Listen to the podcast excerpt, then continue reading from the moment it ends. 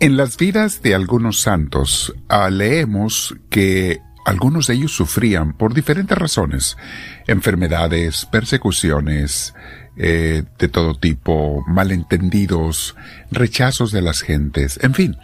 Pero hoy cabe preguntarnos, ¿hay alguna relación entre el sufrimiento y la santidad? ¿El sufrir eh, me hace en automático santo? Vamos a ver eso el día de hoy, mis hermanos, a meditar un poco y sobre todo un par de tipos de servicio y ministerio a Dios, uno que es santo y el otro es bueno, pero no es santo. Bien, pero antes vamos a prepararnos. Nos ponemos en algún lugar con nuestra espalda recta, nuestro cuello y hombros relajados.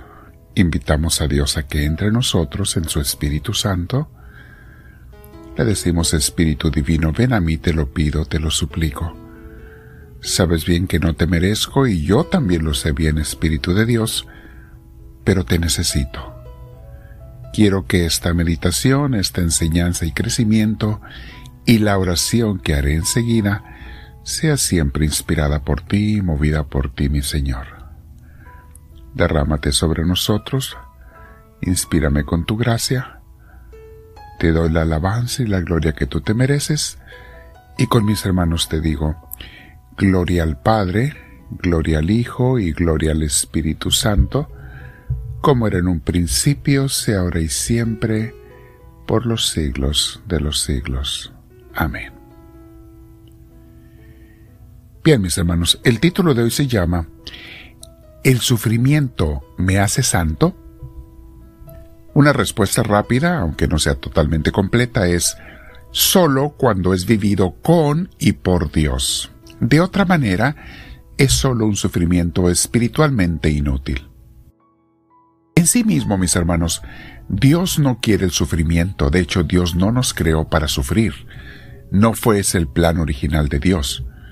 Pero el sufrimiento, como lo sabemos en la teología y en la historia bíblica, es consecuencia del pecado original, del pecado desde nuestros primeros padres, que pecaron y se separaron de Dios, esos padres representados en la bellísima parábola de Adán y Eva en el Génesis.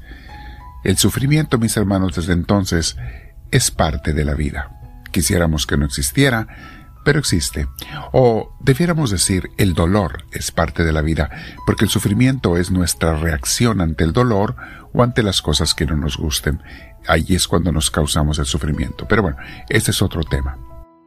Entonces, mis hermanos, hay un sufrimiento aceptado por Cristo, que ese te santifica, como el de tomar la cruz de la renuncia el dejar todo por Dios. Bueno, hay algún sufrimiento allí, hay alguna, eh, el dejar cosas buenas por Dios y por servirlo, pues sí nos cuesta.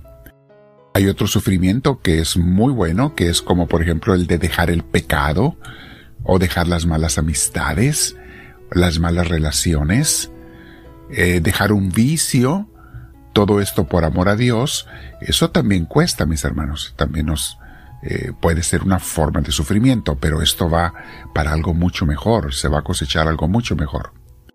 Hay muchas veces que cuesta un poco o un mucho renunciar a estos males, pero mis hermanos, estos son sufrimientos que te van a santificar. ¿Ya van viendo la diferencia?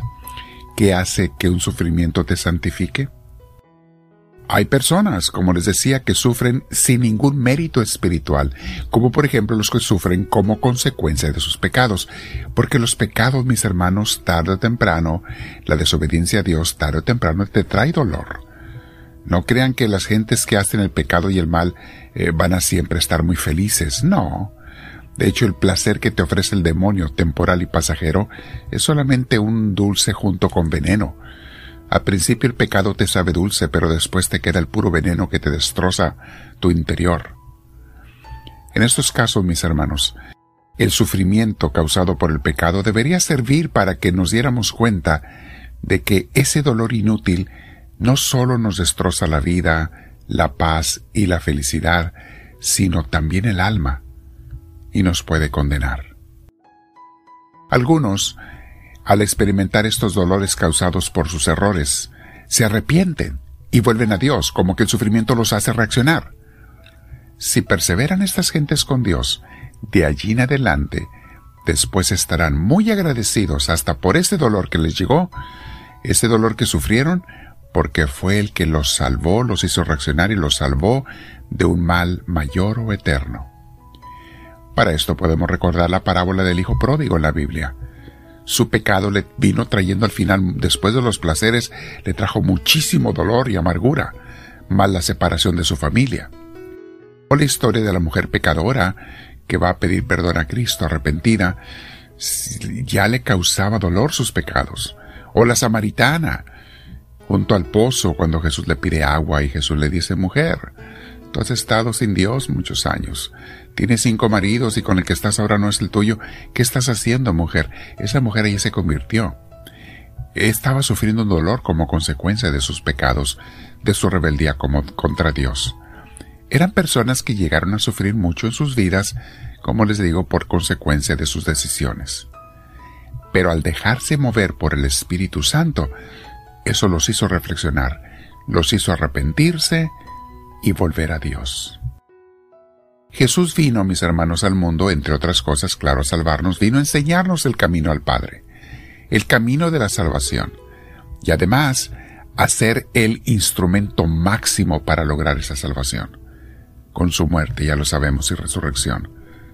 Y Jesús nos recibe con sus brazos abiertos cuando nos arrepentimos, cuando vamos a Él no solo a pedir perdón, sino también a pedirle su ayuda para ya no pecar para ya no ser rebeldes, para ya no alejarnos de Él. Mis hermanos, esa es la manera correcta de pedir perdón a Dios. No nada más decir, perdóname, pero voy a seguir pecando. No, eso es una falsedad. Eso Dios no lo perdona porque sabe que le estamos mintiendo. El arrepentimiento, el pedir perdón, siempre va con la intención sincera de no pecar más, para que Dios te pueda, nos pueda perdonar. Con respecto al sufrimiento, mis hermanos, también hay dos tipos de ministerio, de ministros de Dios. Gentes de los que sirven a Dios, algunos sufren, otros no, por servir a Dios. Y me refiero a los ministerios en la iglesia, en, el pueblo de Dios, en el ministerio de Dios. Hay aquellos que sufren por ministrar, porque se sacrifican de diferentes maneras para hacerlo. A veces sufren rechazo, a veces les cuesta mucho. Hay algunos que duermen poco por servir al Señor. Y hay aquellos otros que sirven a Dios pero procurando no sufrir. Sirven lo mínimo, lo que no cueste mucho esfuerzo, cuando traen ganas, son los que dicen, yo, yo les ayudo, pero yo, yo les digo cuándo.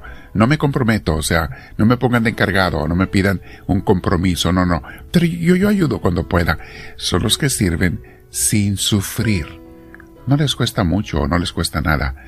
Ok, ese servicio también es bueno, pero no son santos estas gentes, no se santifican ni santifican a los demás. Los que sufren por seguir a Dios son ungidos por Dios. Son los que son santificados y santifican a los demás. Son los verdaderos pastores que Dios usa para sanar y salvar a sus hermanos. Los que no sufren o no se esfuerzan, no sanan ni salvan a casi nadie o a nadie no son vasos llenos de las gracias de Dios como los primeros. Por algo dijo Jesús, el que quiera ser mi discípulo, que se niegue a sí mismo, que tome su cruz y que me siga. Palabra del Señor. ¿Qué vamos a decir ante todo esto, mis hermanos?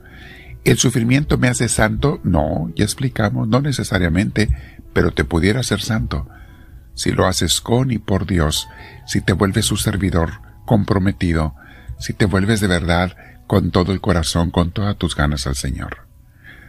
Quédate practicando con Dios en este día, mi hermana, mi hermano, y dile, háblame Señor, que tu siervo te escucha.